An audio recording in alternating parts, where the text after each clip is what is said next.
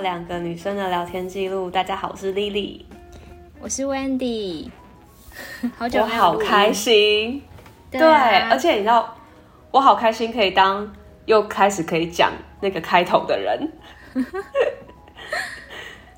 先跟大家就是分享一下，我现在是正在得到 COVID，是这样说吗？正在还有 COVID 的状态。是。但是呢，我觉得复原的状况比我想象中的还好，然后竟然也比我之前感冒还更轻微。大家应该听那个这一集的声音，跟上一集的声音，跟上上集的声音，就可以比较出来说，就是我生病的声音有差多多。有啊，你上一次的那个声音很夸张，可是你这一次看起来，就是整个人看起来跟声音听起来都很 OK。真的，我我觉得很开心，就是至少就是这次录音的时候状态是很好的，而且我觉得你脸色很好，哎，根本看起来不像生病的人啊。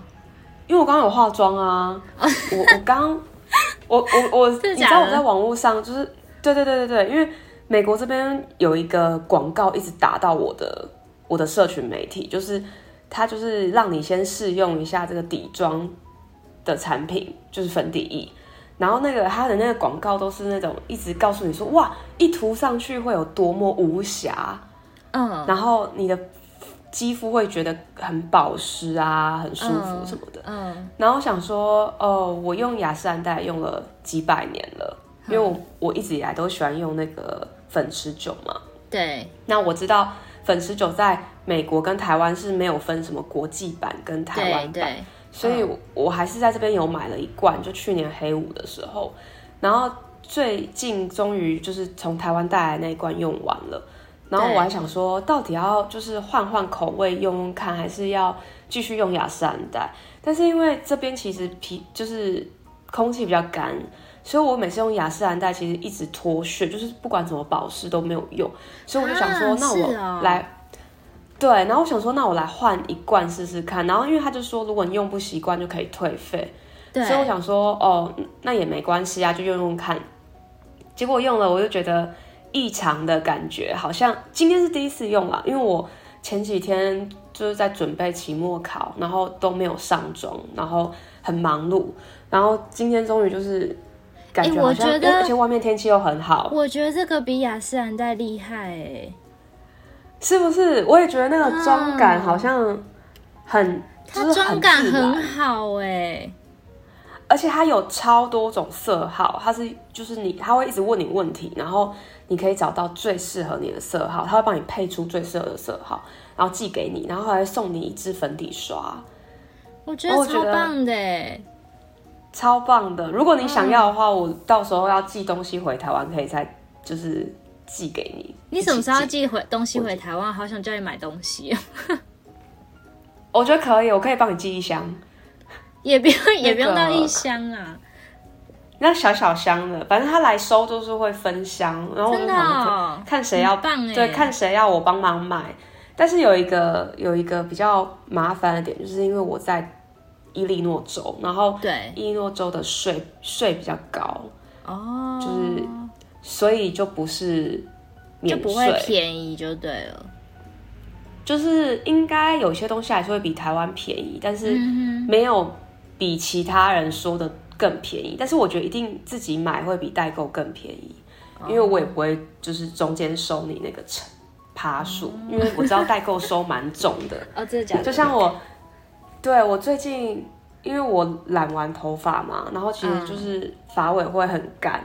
嗯，就是那个，因为漂发都会这样。我这不是中国讲法吧？漂头发应该是中、嗯嗯、台湾讲法。嗯嗯。然后我就请我朋友帮我去 Trader Joe's 买一个维他命 E 的油，就是它可以擦身体，也可以擦头发。嗯嗯嗯。然后你知道这罐就是在这边卖三点九九美金，然后加税之后也顶多可能四点五，不会超过五块。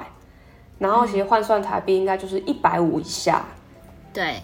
然后我看虾皮上面在卖三百多块台币，所以我就觉得连我加税都这个，对，连我加税都这个价格，所以我觉得那好用代购卖太贵了。我觉得很不错哎，就是，但是我应该接下来用在头发上面的用量会少一点，因为它会让我发丝会这样一丝一丝的，会我我不喜欢，哦，那就是太油了。对，太油了，我用太多了。啊、但是我昨天用在我的后脚跟，就真的很保湿，嗯、所以我觉得 OK。哦，很棒哎。对，反正其实应该叫我朋友去 Trader Joe's，其实是买补品。就是我听说得了 COVID 之后要多补一点维他命 D 跟锌。嗯。然后所以现在可以看到，就是补品就在这里。我想说，好啦，就补一下啦，就是好好的照顾一下自己的身体。对，所以没错，大家可以不用担心。不过我得的得的那个，我刚听你讲，你打完那个第三剂，哎、嗯欸，你是哪时候打？去最近吗？对啊，我上上礼拜才打的。哦，这么近哦。我超晚打的，就是反正我第二季是去年十一月底打的，然后我就就再也没有打了。然后因为我就一直很忙碌，很忙碌嘛，然后一直到大概四月底的时候，我比较有空，所以我就才去打第三季。嗯，对。然后我刚刚听你讲的那发烧过程，就、嗯、我我我心有戚戚焉，因为我第一天。发病的时候是呃礼拜天，礼拜六还礼拜天，嗯、反正礼拜六已经有一点觉得小小微微不舒服，但是又没睡饱，对，所以可能就真的加剧，就开始变严重。然后礼拜天我又去走了，我那天不是有 post，就是在就是那个动态不是有 po 我去走那个纽约的 High Line，然后跟看那个 Vessel，对，嗯、就是那一天。我开始觉得有点不舒服。第一个是我刚买一双 Converse 的高厚底，哎、欸，我有那一双哎，结果你竟然觉得很难穿。对，你怎么样觉得好穿？你是穿厚袜子哦？我没有觉得好穿，但是我也没有觉得很难穿。这样，欸、我走到我走到是我觉得我脚非常的痛，因为因为脚板它好像它好像不能够不能够走太久。对，他、嗯、我觉得就是如果出去不要逛街，就是可能喝个下午茶是可以走出门那种可以。嗯、但是我是走整天，我我就有点白痴，因为其实穿靴子还更不痛，但是我穿那个超痛。嗯、那我是觉得说他把我那个我我的脚已经很窄很薄了，然后他把我脚的那个就是大拇指旁边这边，嗯，就刮得非常痛。但是我觉得我脚已经很窄了，哦、对，我想说会不会是因为袜子太薄，然后但是总而言之就是那一天觉得脚非常累，嗯，然后又身体也很累，嗯，然后我回到饭店以后，就是一躺下去床上，我觉得我整个人都非常的闷热，嗯，就是那种夯夯的感觉，对对对，但是又感觉不到，对不对？然后因为那时候我手边没有温度计，嗯，然后我就想说。到底是不是发烧？然后我我我我又不觉得，但是就是有点闷闷的不舒服，然后也有点睡不着。然后晚上的时候，就是因为本来就预定好要吃吃饭，然后所以去吃饭的时候，那个店家其实是有帮我们量体温。然后结果他量我，他他是没有说我发烧，所以我想说，哎，那其实没有发烧，哎，是退了还是什么？我也不知道。然后那时候都一直觉得可能是花粉症，嗯、因为纽约对我来说就是，呃，我每次去纽约都会生病，因为我记得我上次去纽约回台湾住院那一次，你记得吗？嗯，就是就是纽约都会让我得到一些很怪的疾病。纽约纽约很可很脏吗？还是怎样？我觉得是纽约人太多，就是。也也是人种太多，所以可能就会有一些不知名的病菌在空气中，是吗？还有人口也很多，人我觉得人种不是重点，是人口。然后，而且他们又真的，我没有在批评什么，我是讲一个一段事实，就是真的很脏。因为我在芝加哥很少看到，就是店家或是家里面的垃圾是丢在路上的。啊、但是纽约都是，他们就是一大袋一大袋一大袋的黑袋子，就是那种垃圾袋，然后半夜晚上没有，大概到九点十点，通通都在路上。为什么？整个路上都是垃圾，就是就是他们的他们的收垃圾的方式，就可能到凌晨的时候就会有垃圾车把它全部都收走，但是他们就是放在路上，他们不是因为像我在芝加哥，他们是都放在那种大的垃圾桶，所以就是一个社区一个社区都会放在那个垃圾桶里面，然后所以垃圾车来只要把那个大的垃圾桶，那也不是桶，就是一个很方方的箱子。就把它缠起来，把里面垃圾桶放到垃圾车，就这样走了。然后继续桶只会留在那边，然后让大家再继续倒。他不是，他们就是通通丢在路上。然后其实路上有很多什么老鼠啊、蟑螂什么都有，就是很脏。然后因为我是住在 Times Squares，就是那个那个那叫什么时代广场。然后我就觉得那边就是人又最多的地方，总是就是很脏。好，我就觉得可能是得到花粉症，结果后来才发现，怎么好像隔一天，就是我觉得热热的隔一天，刚好是我要回芝加哥，我那一天没有食欲，然后也开始咳嗽，然后鼻塞，然后我就想说，这真的是花粉症吗？我就上网一直查，就花粉症跟 COVID 的症状超像的。嗯，所以我认不出来，唯一的差异好像最大是发烧，但是因为我又觉得我没有发烧，嗯、然后回来芝加哥之后，哦，然后因为我不是觉得睡不饱嘛，所以我到机场或在飞机上一直狂睡，就是我从来都已经很久没有那种闭上眼睛就直接睡着那种，然后回来家里之后就马上做快筛，然后就是大家看到的结果那样，就是。就是 T 很明显，嗯嗯，就是两条线这样子，嗯，然后到了对，所以但是我每一天的症状都进步非常多，就是开始你会起床，你会感受到说啊，今天鼻涕少了很多，今天咳嗽少了很多，哎，从来都没有喉咙痛，然后也不会喉咙干，就是你会觉得每天每天都好很多，然后现在就真的只剩下。呃，我如果没有在做事，或是我无聊的时候、放空的时候会咳嗽，因为就好像没事干，你就不会特别去控制它，你就它就会自然而然咳出来。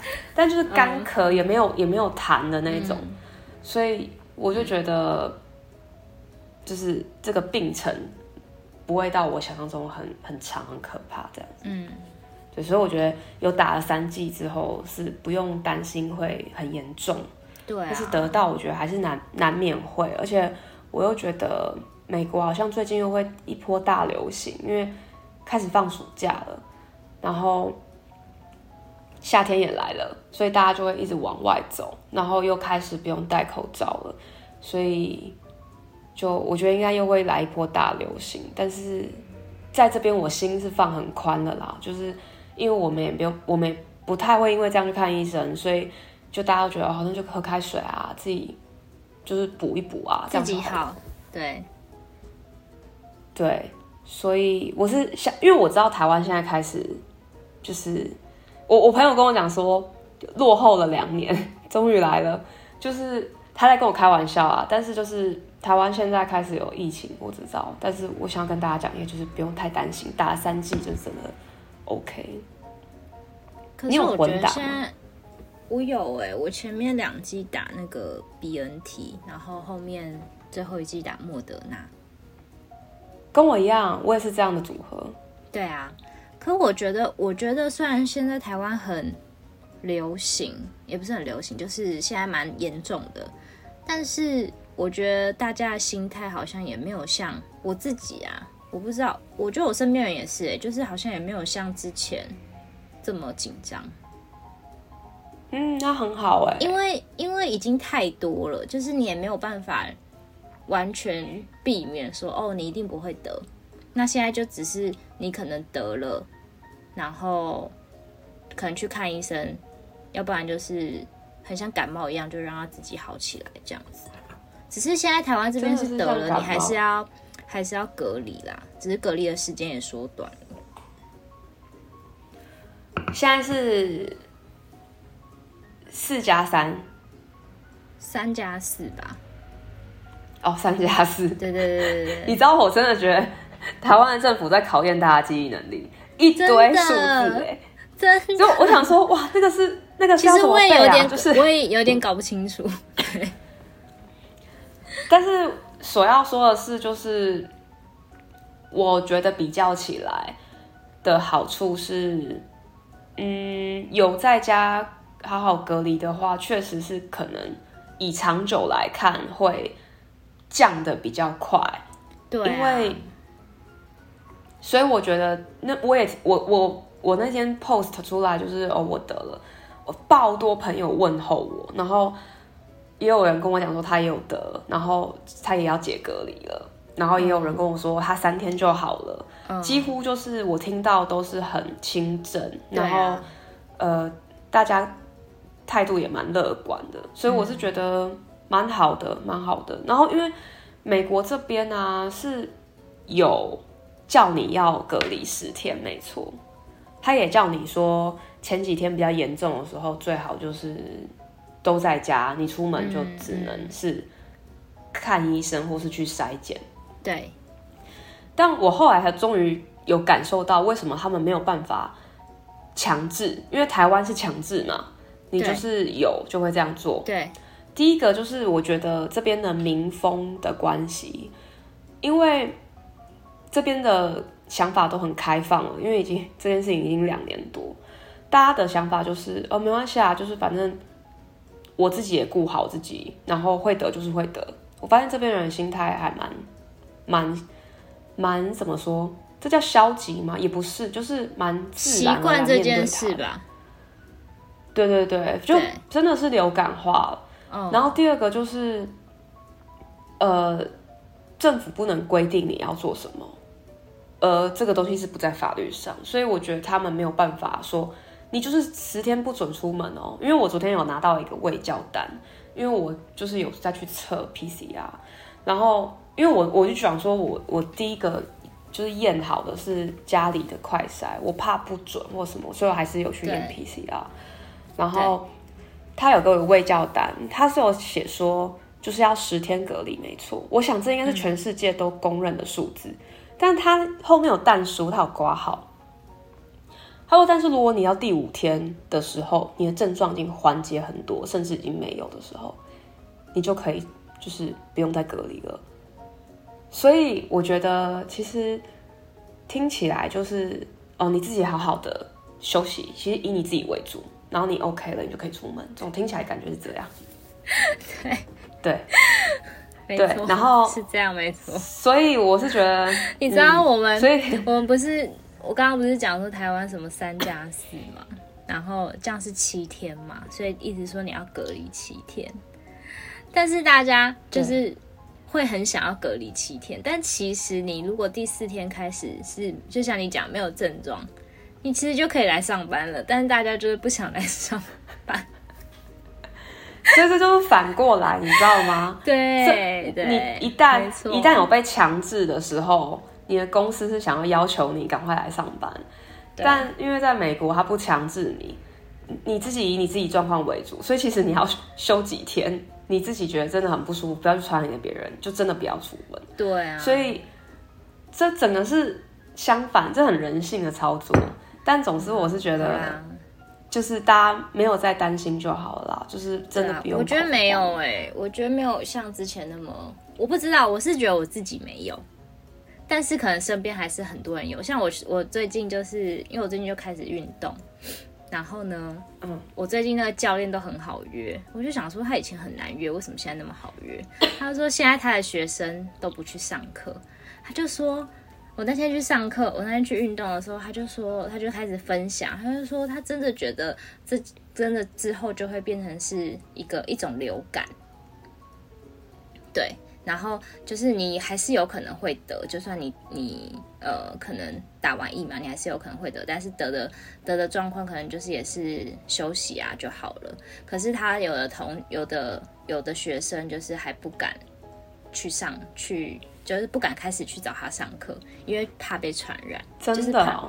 对，然后他就觉得说，啊，他就问我说，但我觉得你看起来好像是不怕的。我就说我是真的还好。然后他就说，对啊，你这样心态就对啦。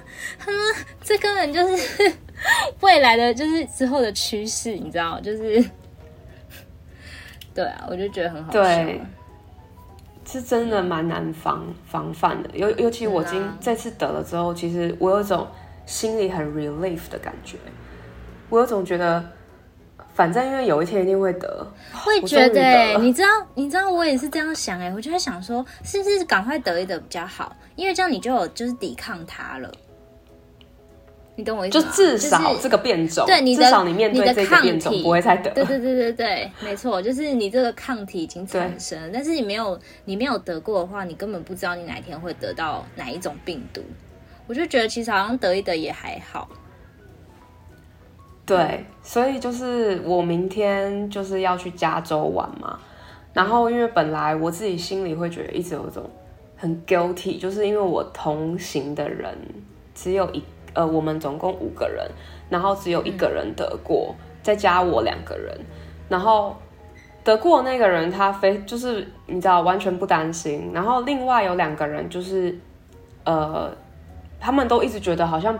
应该有得过，又没得过，所以他们一直一直没有很害怕，因为、嗯、因为你在这边其实你也不会无缘故去看医生，所以得过有没有得过，你知道，就是有时候时常这边天气不好，你会让让你觉得有点不舒服，就很难说你你有没有得过，因为你也不知道你得到的症状是什么，因为症状都很像啊，就不舒服的感觉其实很像。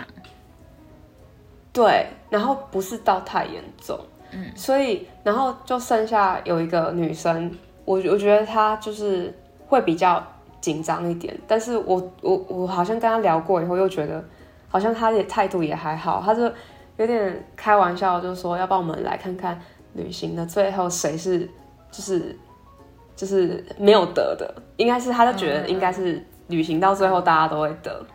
然后因为我就因为我本来觉得很 guilty，但是我后来也觉得还好，因为我觉得不只是因为我会得，就是我觉得加州这个地，我觉得应该是说出去玩都难免会得到感冒，所以我是我是觉得说不用防范我，就是大家都是需要防范的，然后所以我就想说好，那整趟旅行我就好好的戴口罩，但是然后吃东西也不要尽量不要跟他们一起吃，然后。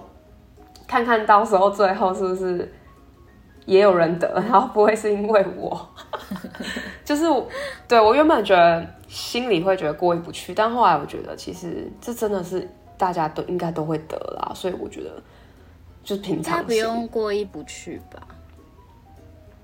我觉得非常不用过意不去，但是因为大家在那边讨论啊，在那边讲的时候，你难免会觉得说，哦，是不是这趟旅行因为你需要做一些改变？就是因为你，你知道我的位置可能从副驾驶座啊变变到坐到最后面，所以我就觉得，嗯、呃，就是真的，真的有点改变。然后说，但我觉得，我觉得改变还是还是要的。就是我觉得一起出去玩，不用觉得会不会传染给别人，但是我觉得有一些防护，就是你自己该做还是要做，因为毕竟还是有人没有得，那你也没有办法去预测说他得了会有什么样的症状，会不会像你一样是很轻的状态而已。对，我觉得还是要对对对对，我们那时候还是要小心。没错，嗯、我们有我们有讨论说，就是呃，就是他们就是觉得说还是要一点措施，所以我就觉得 OK，、啊、就嗯，要不然原本我是想说我取消，就我自己取消，但他们都又对我很好，就是他们就说，因为就取消就觉得不好玩啊。就是少一个人这样不好玩，因为原本就说要五个人去，所以就还是照原计划。嗯，所以我们来看看，总之 希望大家都就是，我觉得得症是难免，但是轻症啦，就大家希望都是好好的，放宽心态。嗯、好，对，我们终于要进入今天的主题。没错，没错。好，我们今天要聊一个友谊的、呃欸，我想要先。我想要先回应一下，就是有有一个听众问我们一个问题。哦，好。他说，就是呃，一直有在听我们节目，然后他现在二十六岁，嗯，然后听到最新的一集就很好奇，他说很想知道我们两个对于找另外一半有没有变化？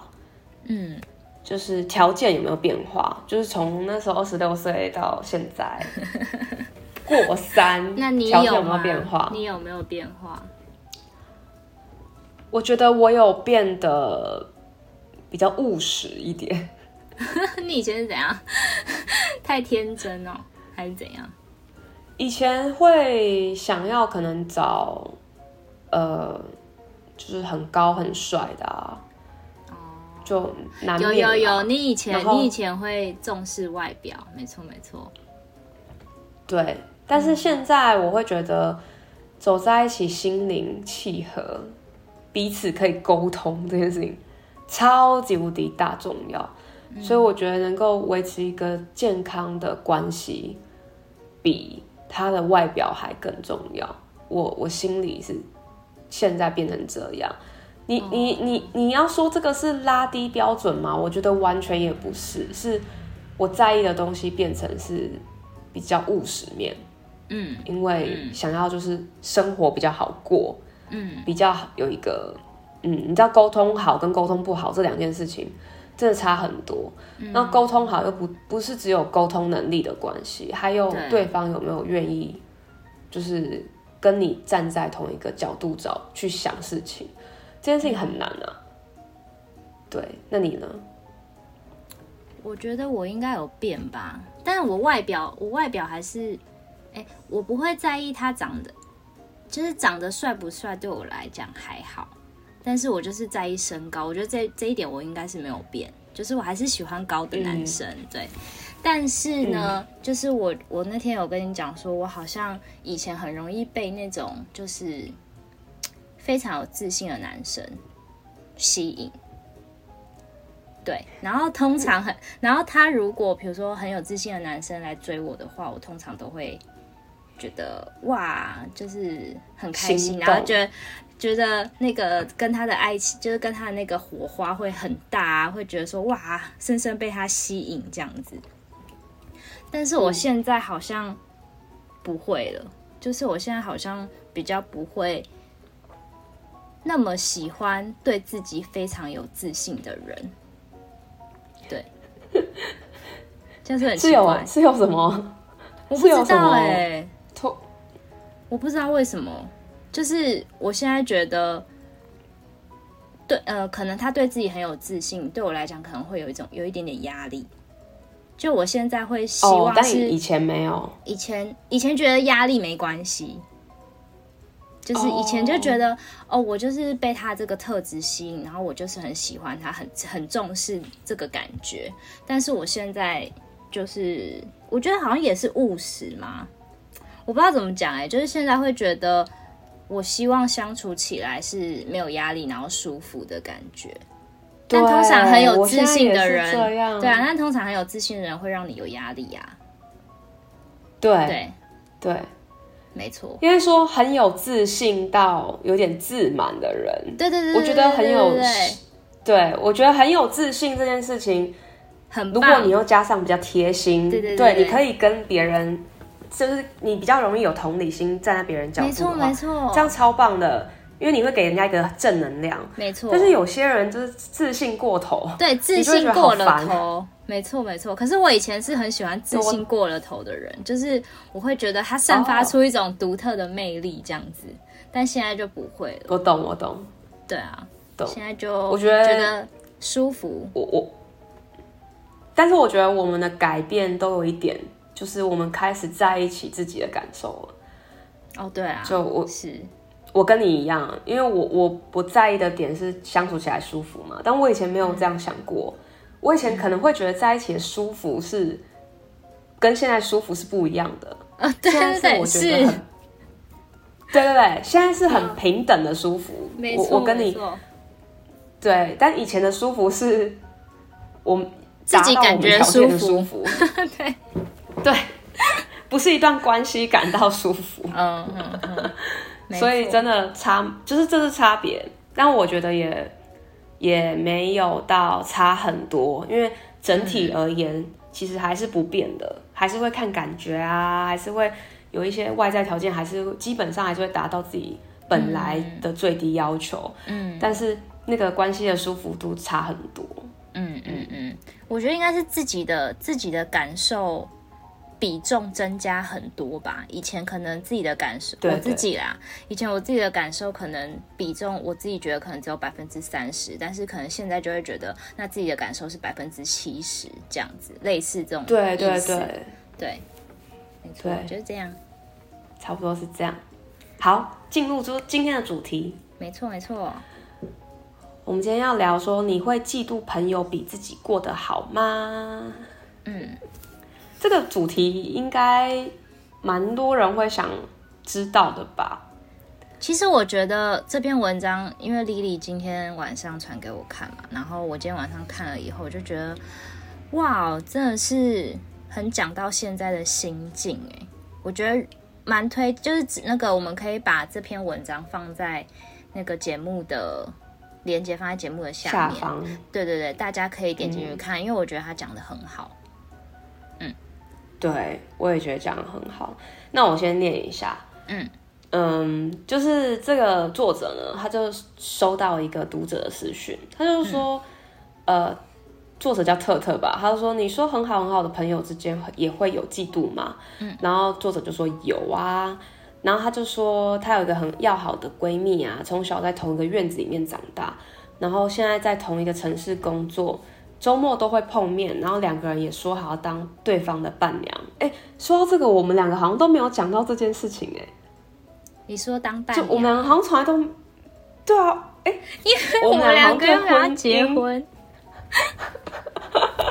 怎么办？我们的婚姻婚姻就是没有冲动，就是那个对，没有那个憧憬，所以我们从来没有聊过。对，连我们年轻的时候都没有聊过。哎，好，没有没有。总之呢，好，那我们现在说好好了。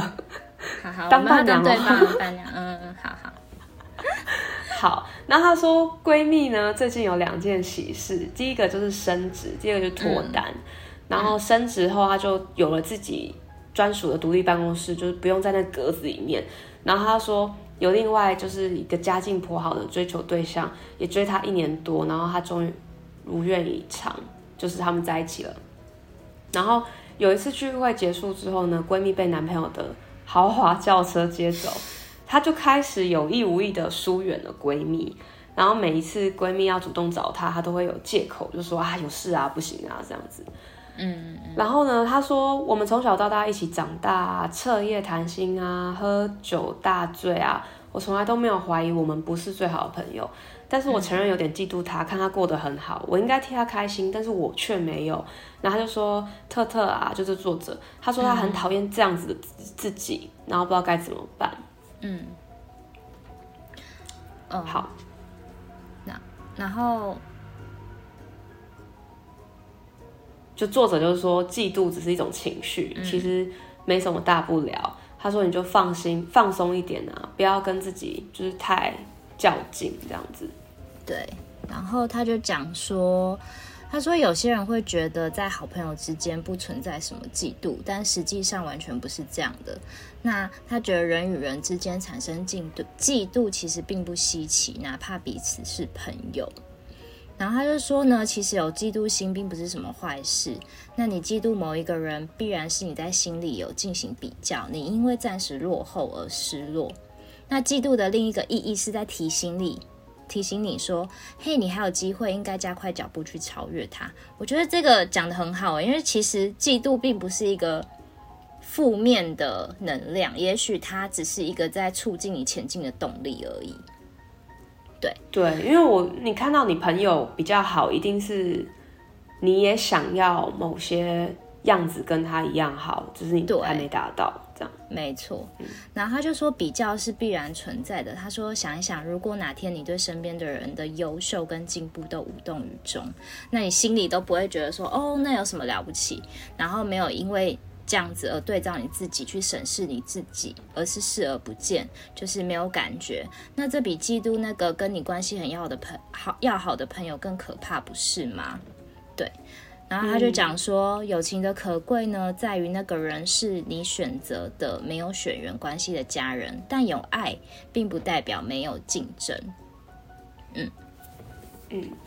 他说比较这件事情在人类社会中啊，就是必这是属于必然的一面。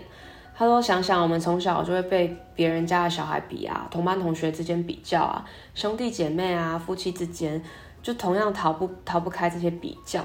他说也是透过这些比较来锚定我们自己的位置跟水准在哪里。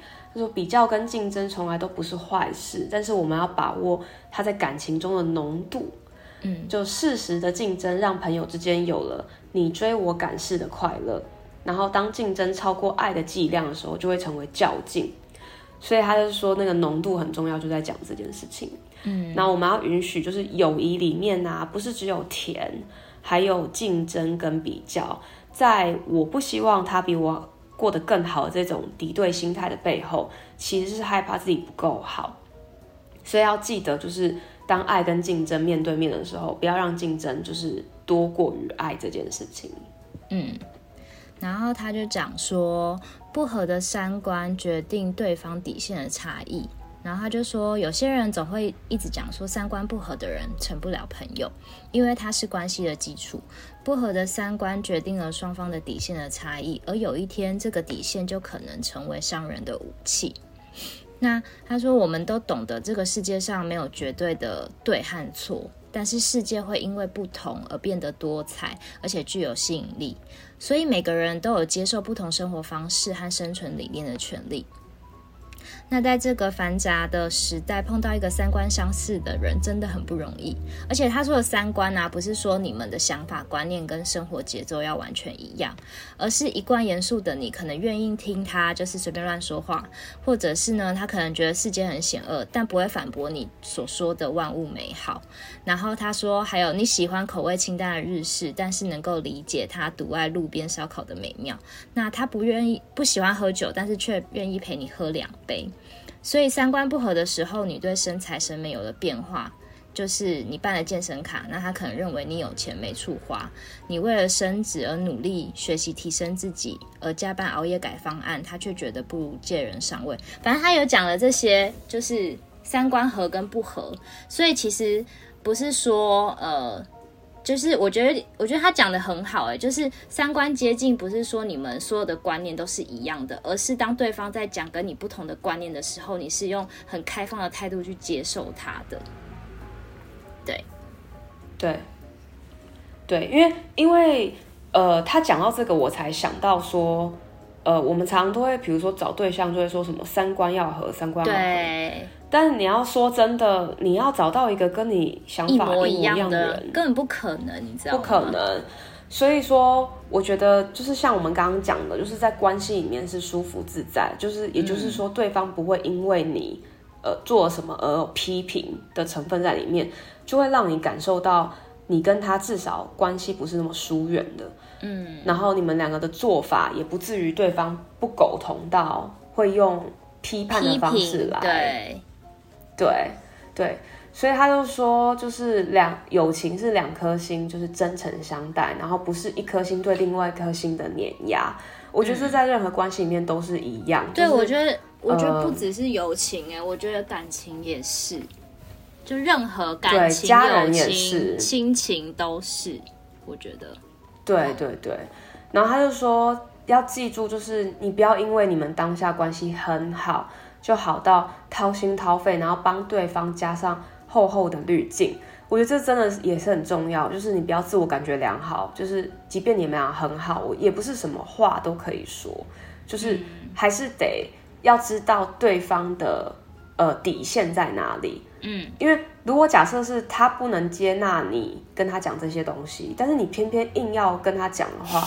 其实那就会让对方觉得你们俩三观是不合的啊，所以我觉得这也是掏他的掏心掏肺，是不是你对他倾诉你自己而已，而是你也不要把你自己的观念加在对方的身上，觉得对方要怎么样。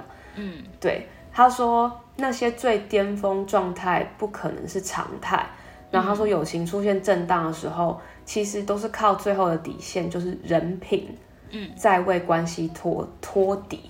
嗯嗯嗯，然后我我其实很深深感受到，就是这些人品真的很重要。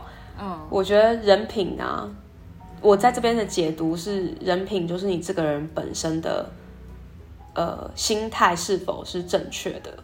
嗯，就是你，我觉得，因为之前不是有一本书很有名，叫做呃，你可以很善良还是什么？你的善良需要一点盲风什么之类的。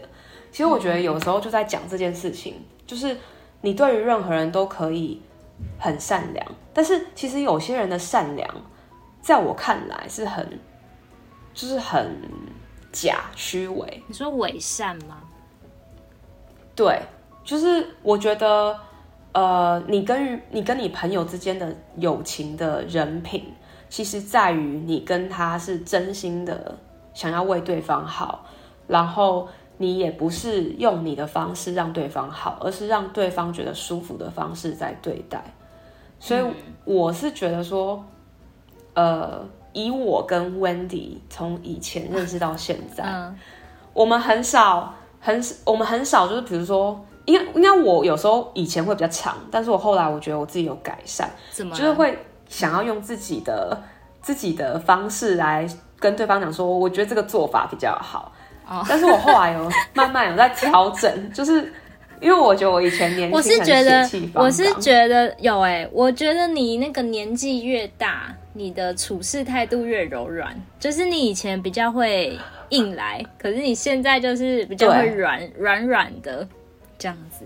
对对对，我我现在会告诉你说，我觉得是怎样，但是对，哎、欸，你可以想一下这样子。但我以前很硬哦，我以前就觉得说、嗯、就是这样，就是这样，真的比较好。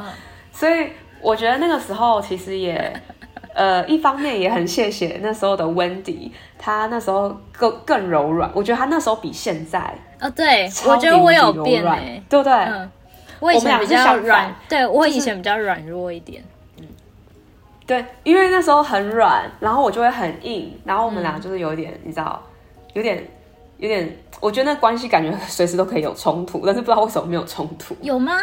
有到冲突吗？应该没有吧？就是因为我觉得我很硬啊，应该说我那时候就会接受你任何觉得，就是反正你讲了说哦，应该怎么做比较好，嗯，嗯，嗯，嗯对。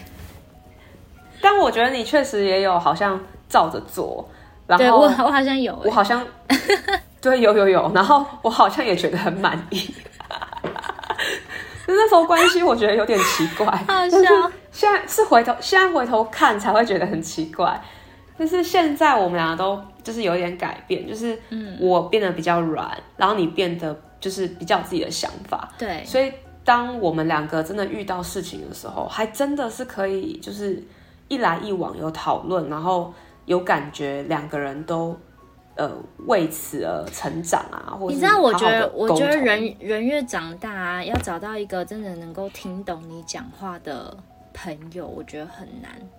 就是越少，对那个你知道吗？听懂，就是懂你感觉跟懂你讲出来的话要表达的意思的朋友，会越来越少。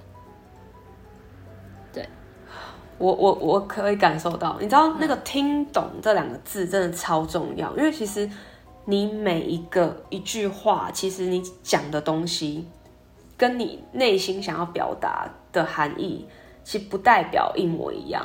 对。但是对方能够再用这句话就听懂你心里在讲什么，那个真的很难能可贵。对，我也觉得。对，没错，没错，真的。对，就是。因为我后来其实现在，比如说我在英文的环境啊或什么的，我开始会去有点探究一下语言的奥妙，然后我就开始觉得说，语言这个东西呀、啊，其实是真的很很不必要。因为呢，如果我们都是阿凡达，我可以就是伸一条线，就到你脑袋里面去想，嗯，去抓你在想什么，其实都会比你讲出来还快。因为其实人在讲话真的很没效率。因为你很难去表达你内心真的要讲出来的东西，语言这东西其实大家都说什么哦，很难得是可以在沟通啊什么之类，但是你要真的用沟通来了解对方，不是只能用那个话来理解，是你真的必须得心向着他，你才可以知道他到底在想什么。要相处吧，超级无敌难。对啊，超级无敌难呢。如果你今天跟一个不认识的人，然后你要表达你内心的感觉，他应该听不懂你的，因为他根本不了解你这个人是个什么样子。他不认识你。对，所以我觉得沟通并不代，就是并不只，并不只是语言而已，就是你还要可能认识这个人，去了解这个人，嗯，你才可以知道他讲出来的话到底是不是代表这样子的想法。对，对，然后还有你要讲的人也要了解自己，你在讲这句话，同时你的价值观背后撑是什么东西在撑着你讲这句话讲出来，所以我觉得、嗯、哇，长大以后真的超难，你难就是难在这些东西很细微的东西，其实不是语言可以沟通的，对。对，所以这好朋友真的是，所以其实哎、欸，其实说到嫉妒啊。我可以很老实说，我其实也也曾经有嫉妒过 Wendy。为什么？但是我好像从来都没有跟你讲过。对啊，为什么？就呃，因为在台湾的文化价值里面，就是我我一直都觉得我长相不是主流，就是我没有觉得我长得不好看，但是。我长相不是主流，哎、欸，这件事情是以前哦、喔，我现在真的已经没有了。嗯，以前就是刚开始，就是可能我们两个会一起出门啊，或什么的、啊嗯，我都会常常觉得说，哦，我就很高大啊，然后因为就不是台湾主流，好，就是又要讲，因为不是台湾主流，哦，我常常就会觉得很高大，然后呃，就会比较没有像就是 Wendy 看起来柔柔弱弱的、啊，然后。嗯也没有像 Wendy，就是我，我明明跟 Wendy 一样都有矫正牙齿，为什么 Wendy 有变漂亮，然后我还是长这样？所以就会觉得心里就会一直觉得说，为什么？就是感觉好像他都比我好，但是我不知道为什么有一天哪一天突然就就有改变，那个改变我觉得真的是爱爱爱这个朋友的感觉而改变，我会突然觉得说我很喜欢这个朋友，那他比我更好。我就应该去问他怎么样变好的，不是好，不是。我也，那我也讲，我也有，可是我也，我觉得，我也这是嫉妒吗？就是我也会跟你有同样的感觉，可是我的感觉是，我觉得为什么你都可以很清楚的表达自己想要什么，然后很有勇气去做一些就是你觉得应该要做的事情。然后我会觉得我自己没有像你一样这么有勇气，这是我很想要追上你的一个心心情。哇，嗯，哇，所以你看那个，你看，真的友谊之间真的有，真的会有竞争关系。就是就是你会你会希，因为你可你跟他成为朋友，一定是。有些你也是对方有些特质一定是吸引你的，所以你会觉得你好像自己没有拥有那些特质，你就会希望自己可以多向他去学习他那个某些特质很强的地方。对对对对。可是我觉得这是好的，就是这是好的。对，你不会因为你不会因为这样就觉得说哦，我觉得我觉得丽丽好机车哦，就是。怎么都怎么都，我也只只在意自己的想法啊，或什么之类的。你不会这样想，你只会觉得说，哇，他有这些想法很好哎，那我是不是也可以像他一样有这些很好的想法？会有这种感觉。没错，我也是。我我我我就是本来一开始会觉得说，哦天哪，Wendy 都比我漂亮，然后我不是主流，怎么办啊？什么之类的。然后就可能会在我们就是我们这个团体当中可能会输了或什么的。但我后来就觉得。何乐而不为？就是你有一个美女朋友在旁边，你可能就是有时候问她要怎么保养啊，然后你们俩可以一起变漂亮啊。对，比如说我们以前不是一起去除毛，一起去用牙齿就是美白啊。对，然后然后我们可能接代言的时候，哇，你还可以就是负责拍照就好啦。我就想说，哎、欸，就没有不好啊。我就我后来就觉得说，而且因为我很喜欢这个朋友，所以我干嘛要？嫉妒他，我就问他怎么做变好，我也一起变好，不就好了吗？嗯，然后我就觉得哦，对，我那时候，我后来，我其实现在没有去想的话，我都不知道，可能都觉得以前真的是有在嫉妒我，我有深深感受到我在嫉妒说，说哦，你比我漂亮这件事，但是我其实也忘了是哪个 moment 就开始觉得没有了，而且我是真心想要跟你一起变好，然后我会觉得说。听到你难过的时候，我也会难过，那种感觉真的是。所以有一次，我记得有一，我很久以前可能有一天跟你讲说，哎、欸，我觉得我跟你的感受好像升回升华为家人感，就是你好像是我一个，对对对，不可或缺的，对对对，那个朋友的角度已经不一样，就是我不会时时刻刻想到你，但是当有什么东西的时候，我都会觉得说，哦，好想跟 Wendy 说，Wendy 会了解我这样子，我就会就是有这种感受，就是很特别。因为我记得我以前也有类似这样的朋友，但是我们后来就渐行渐远，因为出了社会之后，我不知道是不是他也有嫉妒心啊什么的，有时候都是过不了有些关卡，或是他自己很忙，然后我们就鲜少联络。然后就会开始很疏远，但是就跟你就不会有这种疏远感，因为我们就是同事，就是一直见面。可是我觉得，我觉得都会有些像以前那种国中、国小很好的朋友，你现在如果就是有在联络，真的有在联络，就是以前很好，可是可能毕了业以后就没有，就没了。对。可是你们在求学时期的时候是很好、很好、非常好的那种。其实我现在。我现在想想都会觉得很可惜，但是感觉这好像就是长大吧，就是环境的不同，这种事感觉就是会发生。但是我就完完全全没有想要说哦，我因为在美国念书或是这边生活，我就想要跟你断了联系，就是完完全全没有，就是我也不知道那怎么讲，就是。就是可能是已经感情到另外一个境界，我觉得友情也还是会有分阶段，哦、对、嗯、对。然后因为小时候交的朋友，就是你们可能停在某一个阶段，嗯，然后到下一个阶段的时候就没有一起走了，嗯、所以那个心理的状态没有一起往上走，嗯，所以感觉有差，嗯，所以，但是我说真的，就是出社会后交的朋友也真的没有几个可以维持这么。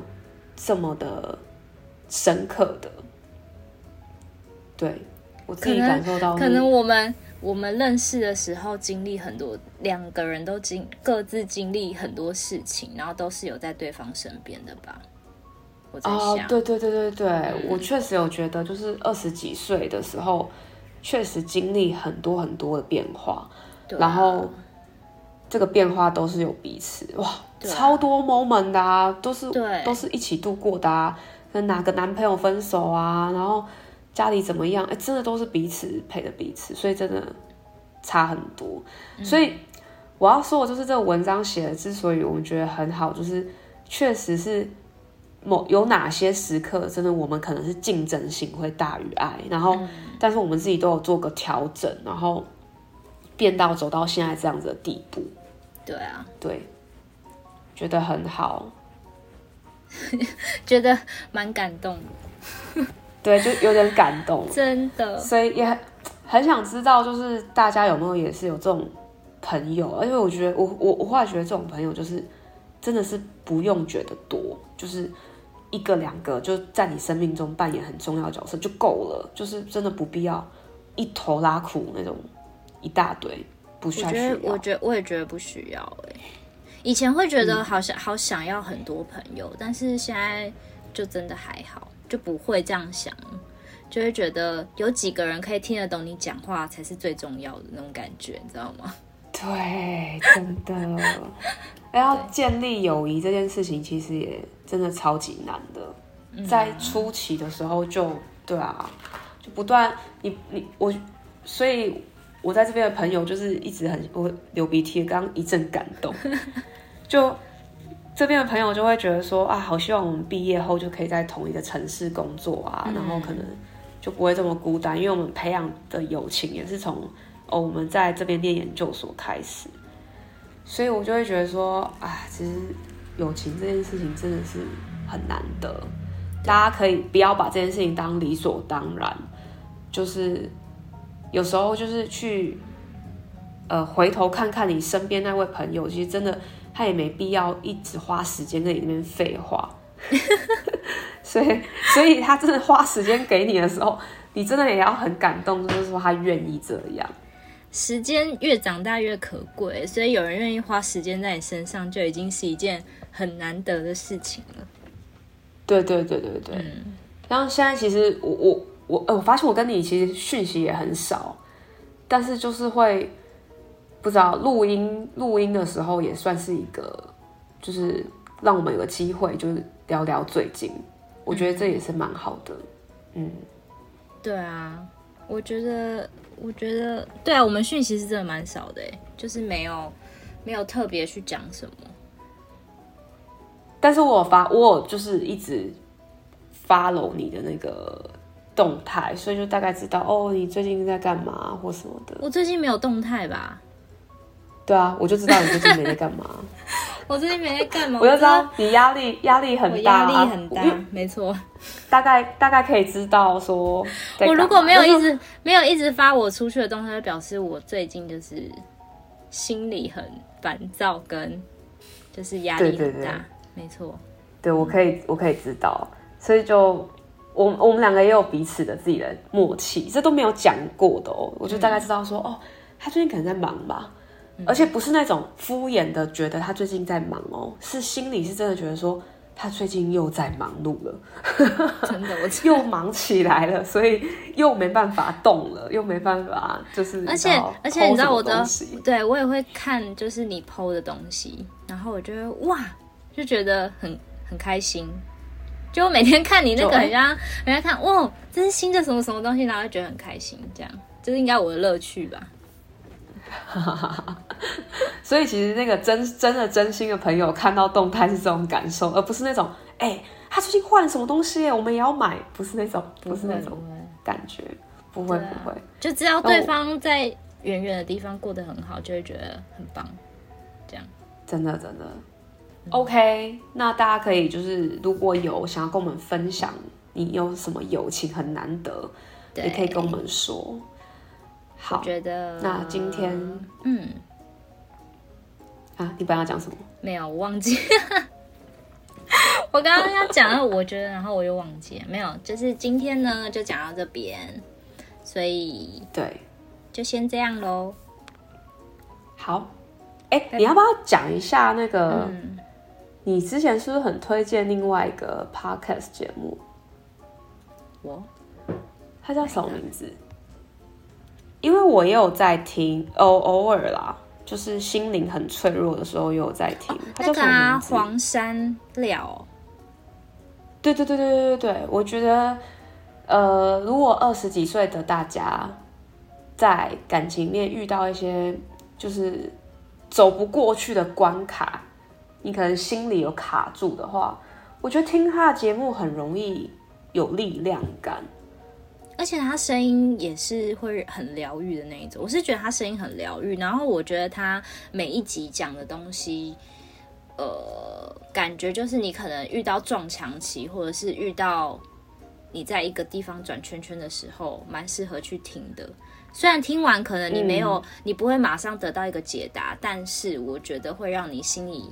比较坚强一点，对对，我承认之前就是好，可能也不止二十几岁，我到三十一岁还是有有一些困难过不去，嗯，然后我我会去挑我最近状态的相关的内容，然后那一集就给他听下去，嗯，然后就会觉得 OK 好多了，嗯，我就把它关掉，不要再听，因为我跟你说不能过量服用，但也。不能不服用，你知道吗？啊、就是你过量的话，会有点太 ego 自我太强。嗯，嗯，但是如果你你有适当的服用的话，你会觉得你会告诉你自己说你很 OK 的，对，就是会舒坦一点，会会。嗯，推荐大家，推荐大家，可能我们不能陪伴你们的时候，嗯、你可以去听黄山料的一些主题，我觉得蛮蛮推荐的。嗯。嗯，好，OK。那先这样喽，拜拜。拜拜。